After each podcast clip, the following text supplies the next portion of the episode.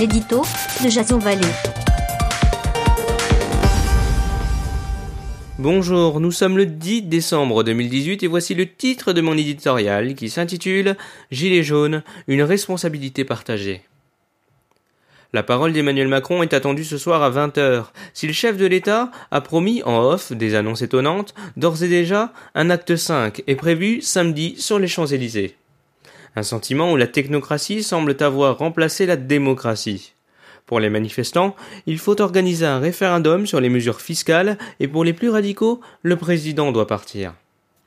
Une situation qui s'envenime et qui commence à agacer bon nombre de Français. Ceux que l'on n'entend pas mais que l'on surnomme les foulards rouges estiment que ce climat insurrectionnel a assez duré. On assiste aussi à une réflexion collective des médias et éditorialistes qui, à défaut de reconnaître qu'une surexposition accordée à une minorité est illégitime, se demandant si l'avalanche de fake news relayées sur leurs antennes, les appels à la violence et l'absence notoire de contradicteurs n'auraient pas contribué à la radicalisation du mouvement. Il va sans dire que oui, les médias ont une responsabilité importante dans les violences qui ébranlent le pays depuis un mois. Sous prétexte d'informer, dans le feu de l'action, ils nous ont bombardé d'émissions spéciales, d'images spectaculaires tournant en boucle sur les chaînes d'information en continu, attisant la colère et mettant de l'huile sur le feu.